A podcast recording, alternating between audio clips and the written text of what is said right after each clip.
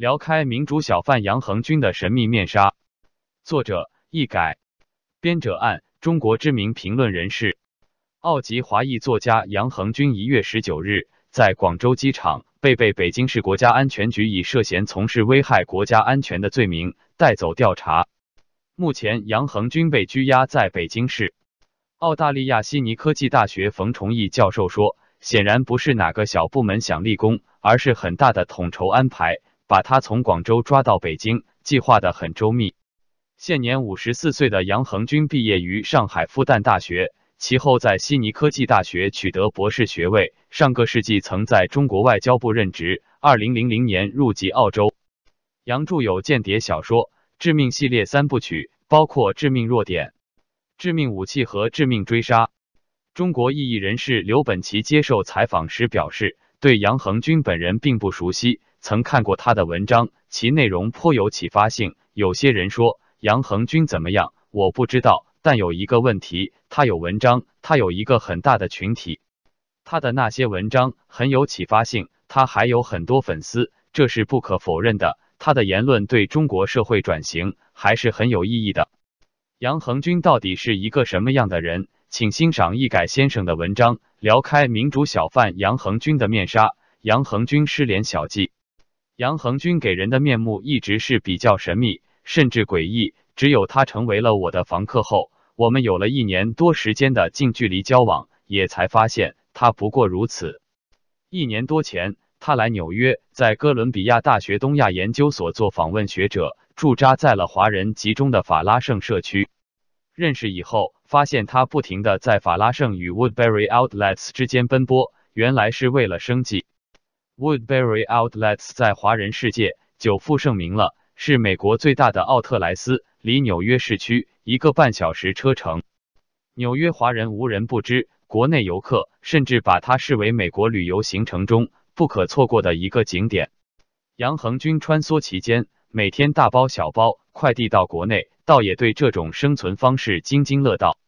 杨恒军几年前是个著名大 V，在网上推广民主，被誉为民主小贩。腾讯、新浪微博粉丝达几百万。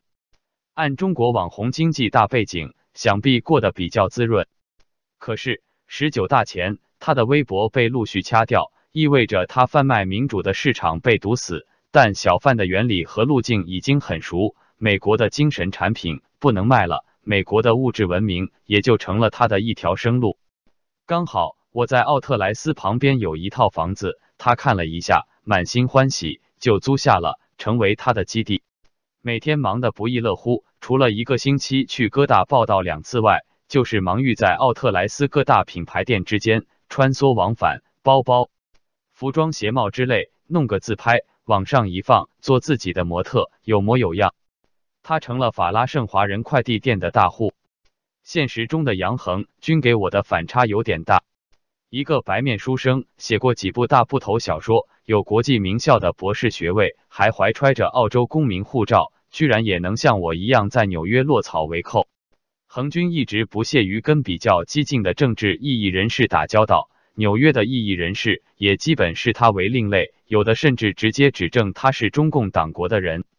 恒军也从来不争辩，不知道他的定力在哪里。月前知道他在网络上开了个学习班，主要还是传递一些文明社会的东西。没有想到报名会如此踊跃，转眼就第五期了。按每期满群五百人计算，已经超过两千人了。原来他志不在此，只缘心系祖国。中国的电子商务法出台了，代购的路就基本堵死了，使他不得不回到贩卖民主的老路。一是原来市场还这么好，加之他被关了几年的新浪微博，突然一下莫名其妙的解封了。杨恒军头脑一热，带上残存的代购物品，就登上了去祖国的飞机。他将一辆开了不到一年的雷克萨斯 SUV 丢在了我家门口，显得特别孤单。想起。杨恒军曾经发现和宣扬的七十年大限理论，等于宣布了一个病入膏肓的病人的死期，我就不是十分踏实，总觉得他没有尽到临终关怀的责任和义务。现在党国医患关系比较紧张，担心他此行会受到病人家属的困扰。恒军临走时，我们嘱咐他，世间并不太平，行路还需谨慎。但他信心满满，似乎对祖国胸有成竹。七天过去了，坊间终于传来他被原来的老东家给控制起来了。我该扇我这张乌鸦嘴。但愿人长久，千里共婵娟。